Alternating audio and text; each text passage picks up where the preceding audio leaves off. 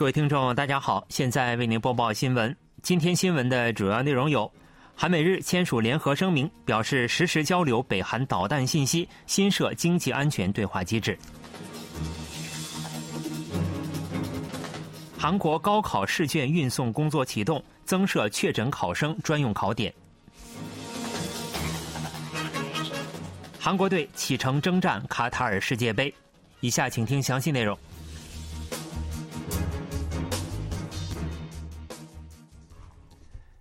韩国、美国、日本三国首脑十三日在柬埔寨金边举行会谈，表示将合作加强对北韩延伸威慑力。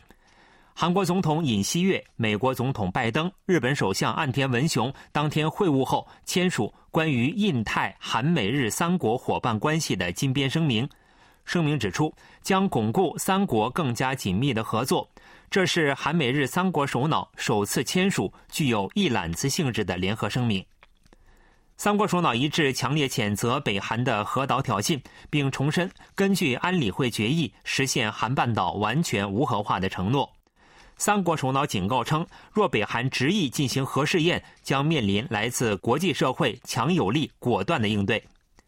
三国首脑就加强对北韩延伸威慑的方案表示，决定实现北韩导弹警报信息的实时交流，提高各国对北韩导弹威胁的探测评估能力。另外，三国首脑就新设经济安全对话机制达成一致。三国首脑表示，将联合保护地区和全世界的利益，增进并保护三方的技术领导力，共同抵抗利用经济的打压行为。韩国总统尹锡悦分别同美国总统拜登、日本首相岸田文雄举行双边会谈。韩美两国首脑商定，若北韩以任何形式使用核武，都将动用所有可用手段，以压倒性的力量予以应对。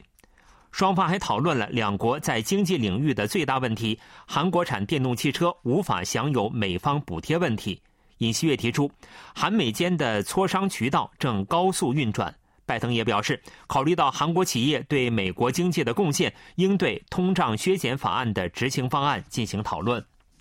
另外，尹锡悦正式宣布将参加今年六月在美国主导下成立的蓝色太平洋伙伴。韩日首脑会谈也对两国间悬而未决的问题进行了讨论。不过，会后公布的成果中并未直接使用被强征劳工受害者赔偿这一表述，只提到两国间悬而未决的问题，并称两国正积极沟通，将继续进行协商。韩日首脑还谴责北韩发射弹道导弹是严峻重大的挑衅行为。两国首脑一致认为，为应对北韩的核与导弹项目，有必要展开合作，在联合国安理会层面予以应对，并加强韩美日安全合作。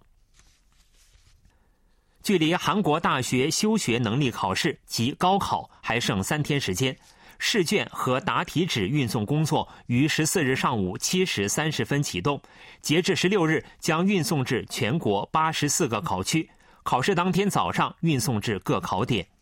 今年的高考将于十七日上午在全国一千三百余个考点进行，总计五十点八万余名考生应试。随着新冠新一轮流行开始，教育部制定了有关对策，将确诊考生专用考点从六百八十个扩大至八百二十七个，可容纳的考生人数从四千余名增至一点二万余名。确诊考生医院内考点也从二十四家医院的九十三张病床扩大至二十五家医院的一百零八张病床。以十四日零时为准，韩国新增两万三千七百余例新冠确诊病例。以周一为准，是九周以来的最大值。正接受住院治疗的危重病例，时隔四十八天超过四百例，死亡者新增四十四人。韩国十四日起开展针对奥密克戎变异毒株 BA 四和 BA 五的新冠改良疫苗补充接种工作。新冠疫情特别应对团长兼国家传染病危机应对咨询委员会委员长郑其硕表示。冬季有必要进行补充接种。郑其硕十四日在新冠特别应对团例行记者会上表示，新冠第七轮大流行已经开始，新冠死亡者在一个月内增长了将近一倍，但接种率仍停留在较低水平。郑其硕强调，六十岁及以上高龄者的流感疫苗接种率为百分之七十七，但新冠疫苗冬季接种率却仅为百分之十二点七。冬季接种率必须超过第四季接种率。郑奇硕尤其指出，美国六十岁及以上人群的冬季接种率为百分之二十六，相比之下，国内接种率之低令人担忧。另有报道称，从十四日起进行接种的针对 BA 四、BA 五的改良疫苗未经过临床试验。对此，郑奇硕表示，改良疫苗的原材料与已取得临床试验结果的针对 BA 一的疫苗相同，只是 m R A 碱基序列有所变化。美国、欧洲和日本也已批准并正在进行接种，没有必要担忧。数据显示，十月外国投资者在韩国股市净买入三点五万亿韩元股票，时隔一个月重新由净卖出转为净买入。据金融监督院的数据，十月外国投资者在韩国股市净买入三万五千七百九十亿韩元的股票。具体来看，在有价证券市场净买入三万六千六百八十亿韩元股票，但在科斯达克市场则净卖出八百九十亿韩元股票。外国投资者今年七月、八月连续两个月净买入韩国股票，九月净卖出二点三万亿韩元股票。以十月为准，外国投资者持有的上市股份余额为五百九十五点二万亿韩元，环比增长四十四点九万亿韩元，占总市值的百分之二十六点八。另外，十月外国投资者在债市净买入四万一千八百七十亿韩元债券，到期偿还四万一千九百一十亿韩元债券，净投资额为一百六十亿韩元。外国投资者持有的上市债券规模为二百三十一点四万亿韩元，环比增长四千亿韩元。